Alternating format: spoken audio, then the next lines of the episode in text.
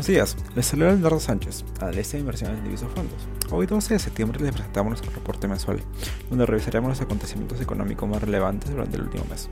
En Estados Unidos, posterior al incremento de 75 puntos básicos de su tasa de referencia, la autoridad monetaria señaló que aún podría continuar apostando por incrementos en dicha tasa para reducir los niveles actuales de inflación. Pero días después, en donde se dio a conocer el dato actual de inflación, tanto las acciones como bonos presentaron un comportamiento positivo, a medida que se proyectaba una posible reducción en el ritmo de crecimiento de esta tasa. Sin embargo, algunos miembros del Comité Monetario mantuvieron la postura de continuar con la senda de incrementos de la tasa. Este dato de inflación indudablemente benefició al mercado de renta fija el rendimiento del tesoro de 10 años se aceleró, por ende su precio aumentó. Por último, a finales de mes se iba a acabar el simposio de Jackson Hole, en donde se notó que la prioridad de la Fed continúa siendo controlar la inflación. Estas declaraciones sugieren que la tasa de interés seguirá aumentando, alcanzando potencialmente un techo de 3,75 a 4%, manteniéndose ahí más tiempo lo esperado. Por parte de China, este país continúa con su política de COVID-0, la cual ha venido rezagando económicamente desde hace más de tres meses continuos. El PMI manufacturado de Caixin registró un valor de 49.5 en agosto, a comparación del 50.4 obtenido en julio, disminuyendo por segunda vez y ubicándose en zona de contracción por primera vez desde mayo. Por otro lado, las autoridades de Chengdu confinaron a los 21 millones de habitantes de la ciudad debido a un brote de COVID-19, siendo esta la segunda más poblada en ser cerrada después de Shanghái.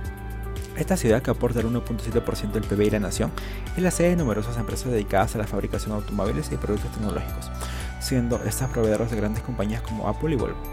Por parte de Europa, el Banco Central Europeo subió este jueves la tasa de interés de referencia en 3 cuartos de punto porcentual, ubicándolos en 1.25%, con el fin de frenar la inflación en la zona euro, que en agosto se disparó a 9.1%.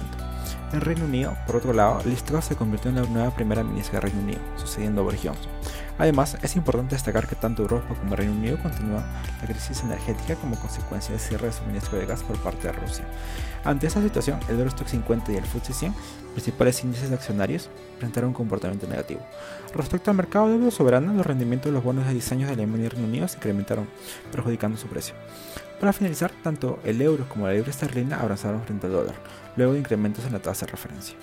Por parte de los demás países de América, una característica a destacar en el mercado latinoamericano es que Chile rechazó la nueva constitución redactada. Este escenario reduce en gran medida el riesgo político del país. Por otro lado, el director ejecutivo del Fondo Monetario Internacional aprobó una línea de crédito flexible de dos años para Chile, por un monto aproximado de 18.500 millones de dólares. Por otro lado, en Colombia, el Departamento Nacional de Estadística indicó que el desempleo colombiano se desaceleró, llegando a una tasa de 11% en el mes de agosto presentando una reducción en términos anuales de 2.1%. Por último, en México, el Banco de México redujo su pronóstico de crecimiento para la economía mexicana, con una estimación de 2.2 y 1.6% para los años 2022 y 2023. Esta menor expectativa considera una contracción en la demanda internacional, específicamente por las posibilidades de recesión de Estados Unidos, así como el endurecimiento de las condiciones financieras, los conflictos geopolíticos y los niveles altos de inflación, que son el sustento de esta revisión a la baja. Por parte de Perú, el Ministerio de Economía y Finanzas presentó el marco macroeconómico multianual, en donde se presentó una ligera corrección a la baja en las proyecciones económicas de esa institución. Se proyecta un crecimiento de 3.3% para el presente año, que es una cifra ligeramente inferior a lo pronosticado en abril. Para el próximo año se mantiene la tasa de crecimiento de 3.5%. Por parte de Fitch Rating, esta entidad redujo su pronóstico de crecimiento del PBI a 2.4%. Este crecimiento se verá restringido por el endurecimiento de las políticas monetarias y fiscales, el descenso de precios del cobre y la incertidumbre en torno a la resolución de conflictos sociales. El Banco Central de Reserva, en su reunión del mes de septiembre, acordó elevar su tasa de referencia a 25 puntos básicos, llegando a un nivel de 6,75%. De esta manera continúa con su postura expansiva, mientras persistan los efectos negativos de la pandemia y los recientes conflictos nacionales e internacionales sobre la inflación y sus causantes.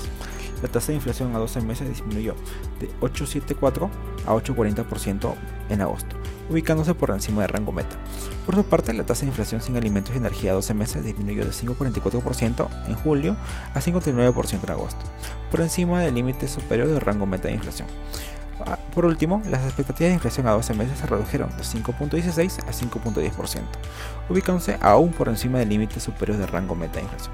A raíz de esto, el Fondo Mutuo de Diviso Conservador Soles ha estado posicionándose en instrumentos de duración media, que pueden ofrecer un buen rendimiento al portafolio. Además, las altas tasas de depósitos bancarios han permitido obtener ganancias libres de riesgo en un contexto de tasas al alza. La rentabilidad analizada del fondo mutuo en soles en lo que va del año ascendió un 3.96% y a 360 días 3.24%, ubicándonos en primer lugar en una comparativa entre fondos de corto plazo. Estos resultados han sido posibles gracias a la diversificación del portafolio e instrumentos con buena tasa de rendimiento. Finalmente, para las personas interesadas en invertir en el fondo, este es de bajo riesgo. La suscripción mínima es de solo 500 soles y las inversiones realizadas por el fondo mutuo son exclusivamente en instrumentos de deuda. La clasificación de riesgo es de grado de inversión AA con perspectiva estable.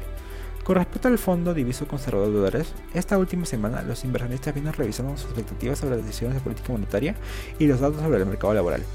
Los rendimientos del bono del tesoro se mueven al alza con aumentos significativos, que llevan hoy a la tasa del bono del tesoro norteamericano a 2 años y 10 años a 3.5% y 3.3% respectivamente. Sin embargo, la mayor alza experimentada en el tramo de 10 años ayudó a reducir la inversión en la curva, internalizando una Fed más hawkish que continuaría con subidas de tasas y su compromiso de controlar la inflación esperando un nuevo incremento en la próxima reunión del 21 de septiembre. Por otro lado, se ampliaron los spreads tanto de bonos high yield como bonos investment grade, tras el aumento de las tasas de los bonos soberanos. A raíz de esto, el Fondo Mutuo de Dólares ha optado por posicionarse en instrumentos de corta duración, debido al esperado incremento en la tasa de interés de esta moneda. Además, el allocation del fondo pondera activos de riesgo medio, que pueden ofrecer diversificación y un pick-up en el rendimiento del fondo. El rendimiento anualizado a 360 días es 0,76%, permitiendo ubicarnos en un primer lugar en una comparativa de fondos de corto plazo en dólares. Finalmente, para las personas interesadas en invertir en el fondo, este es de bajo riesgo. La suscripción mínima es de solo 500 dólares las inversiones realizadas por el fondo mutuo son exclusivamente en instrumentos de deuda y la clasificación de riesgo de grado de inversión doble con perspectiva estable. Esto sería todo por este mes. Muchas gracias.